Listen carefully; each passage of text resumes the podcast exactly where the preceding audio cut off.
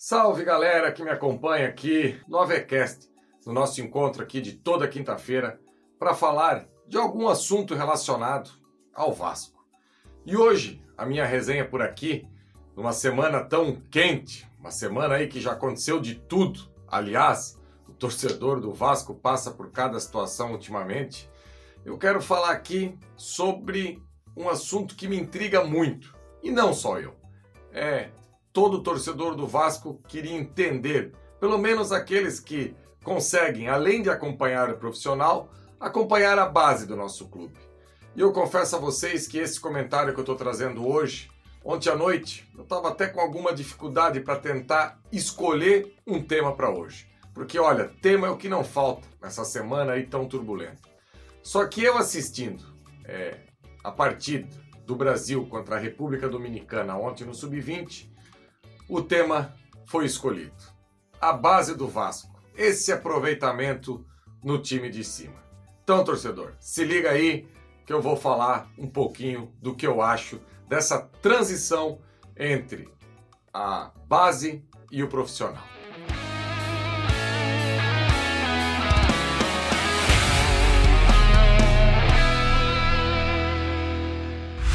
Em algum momento, parece que quem sobe do Vasco é, precisa ser criado um desconforto para ele jogar na equipe de cima. Como assim, Faísca? É, na minha ideia de futebol, na minha ideia de, de administração de futebol, quando você sobe um atleta da base para o profissional, você precisa, de alguma maneira, dar o máximo de conforto para esse atleta para que ele possa render. Eu também entendo que clube com a situação financeira igual ao do Vasco nos últimos anos, dificilmente você sobe um jogador num time encaixado, num time que está jogando bem, num time que está pronto. Porque a base não é muito utilizada por convicção. Ela é mais utilizada para tapar um buraco, para daqui a pouco, se um jogador desse dá uma resposta, graças a Deus, não vou precisar comprar ninguém. E se ele der dois chutes, eu ainda posso rentabilizar em cima dele. É assim que a maioria dos clubes no Brasil acabam encarando a base e no Vasco, nos últimos anos, não é diferente.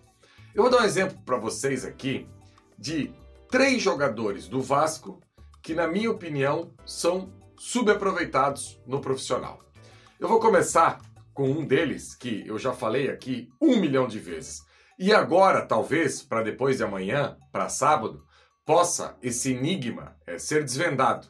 Por que, que o Figueiredo não pode jogar de 9 nessa equipe do Vasco?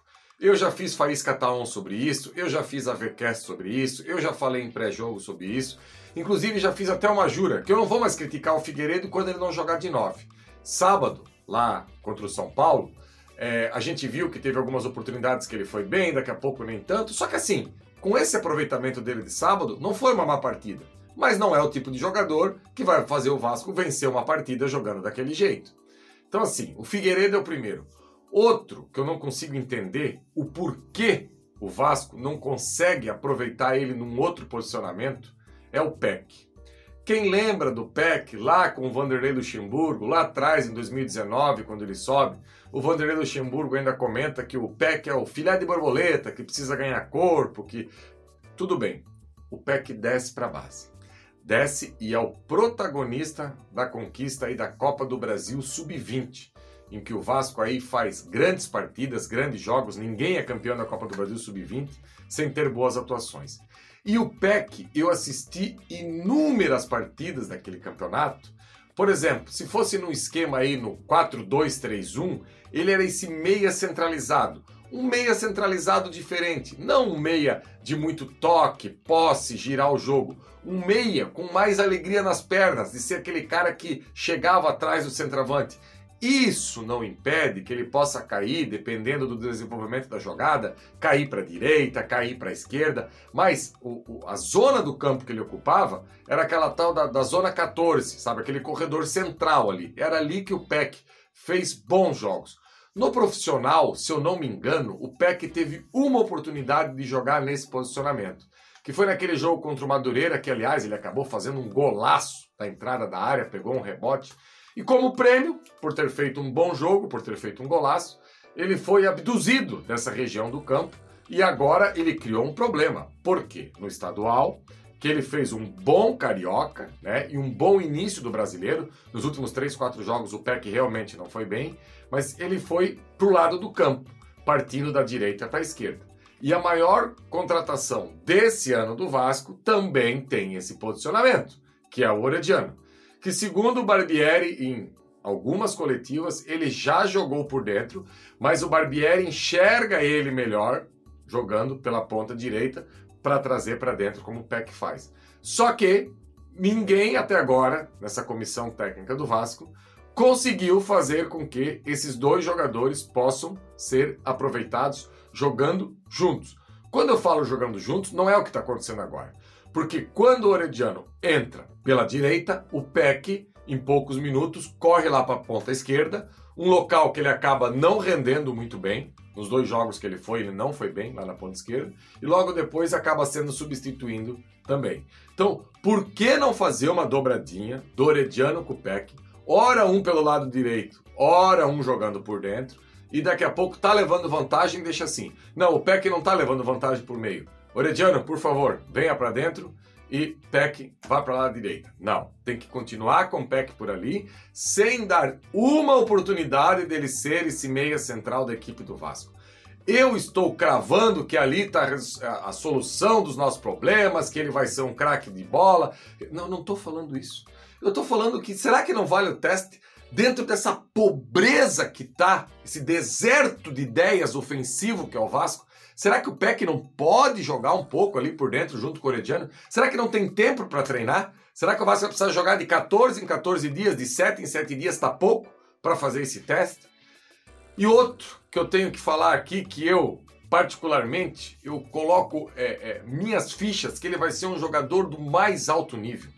Porque ele é um jogador que tem uma capacidade física muito grande, ele é um jogador que tem uma ótima chegada dentro da área, ele é um jogador que tem um bom poder de marcação. Ele é um jogador que, apesar de não ser muito alto, não ter muito corpo, se vira no jogo aéreo. E ele é um jogador que faz gol. Eu tô falando do Marlon Gomes, que motivou esse comentário meu hoje aqui. Meu Deus do céu, qual é a dificuldade de colocar o Marlon Gomes para jogar de volante nessa equipe do Vasco? Olha, eu acho que desde que ele subiu, se ele teve a oportunidade de fazer dois, três jogos como volante, foi muito. Eu já vi o Marlon Gomes, pasmem, na ponta esquerda do Vasco. Teve um jogo no passado contra a Ponte Preta que ele jogou na ponta esquerda e jogou bem porque ele tem drible, ele sabe fazer isso. Por exemplo, a jogada onde que ele dá o passe para gol, ele vem pela ponta direita driblando todo mundo, porque ele, ele, ele tem essa aptidão, ele sabe driblar. Ele é um jogador diferente, sabe? Só que na equipe do Vasco, um jogador com toda essa capacidade física como ele tem, todas as vezes que ele foi utilizado, ele foi utilizado por uma faixa do campo. Como se ele pudesse ficar preso ali e não pudesse sair dali. Talvez contra a Tombense, aquele sábado de manhã lá em São Januário, que ele acabou fazendo aquele golaço e acabou também dando assistência aí pro gol do Marlon, pro gol do Andrei, perdão, é, ele tenha a maior liberdade que ele teve até hoje e fez uma boa partida. Só que esse ano, todo torcedor do Vasco, analista, comentarista, não via a hora de poder colocar ao meio de campo Andrei, Jair e Marlon Gomes. Essa convicção durou um jogo um jogo contra um adversário fortíssimo que foi o Flamengo. Criou-se uma lenda que os três não podem jogar juntos porque aquele dia o Arrascaeta deitou e rolou. Como se houvesse Arrascaeta em todos os clubes que o Vasco fosse enfrentar na Série A. Coritiba, que o Vasco enfrentou, é, Santos, Bahia, São Paulo, nenhum deles tem um jogador que pode amarrar a chuteira do Arrascaeta. Agora, a verdade absoluta que ficou é que esses três jogadores não podem jogar juntos porque o Arrascaeta deitou e rolou naquele jogo. Eu não consigo entender isso. Esse subaproveitamento do Marlon Gomes. E para encerrar o meu comentário aqui, não é de agora.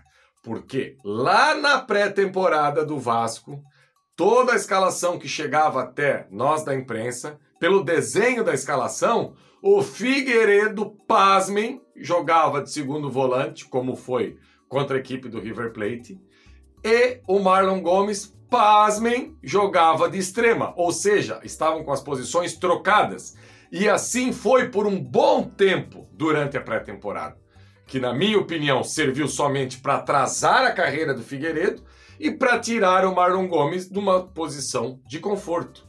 Então, assim, eu, eu peço que as pessoas que sejam responsáveis por essa transição no Vasco, agora que parece que o Vasco tem alguns jogadores que possam incorporar esses jovens que estão chegando agora, que possam dar alguma experiência para esses jogadores que estão subindo agora, que pelo menos tenham a sensibilidade de escalar os jogadores na posição que melhor eles rendem. Eu também entendo que a posição do Marlon Gomes hoje não existe mais essa história de primeiro volante, segundo volante, meia. Eu vejo que todo mundo precisa correr para frente e todo mundo precisa correr para trás. Mas o Marlon Gomes no Vasco, ele corre para frente, corre para trás, numa zona de campo definida. Ele não tem liberdade para nada. Fica muito é, pragmático e acaba não rendendo aquilo que a gente imagina que ele pode render. Beleza, galera? Esse foi o meu desabafo hoje por aqui com a pessoa que faz essa transição no Vasco, que o Barbieri possa, na volta do Mundial, ter um pouco mais de carinho com o Marlon Gomes e escalar ele numa posição que ele possa render. Parece que na seleção brasileira as pessoas enxergam esse posicionamento do Marlon Gomes. Que as pessoas que comandam a equipe do Vasco possam também achar um posicionamento não só para ele, para todos esses que eu citei e mais alguns que estão subindo. Abraço, galera, e até quinta-feira da semana que vem no AVCast ou então aqui no AV no segundo canal da plataforma Atenção Vascaínos. Fui!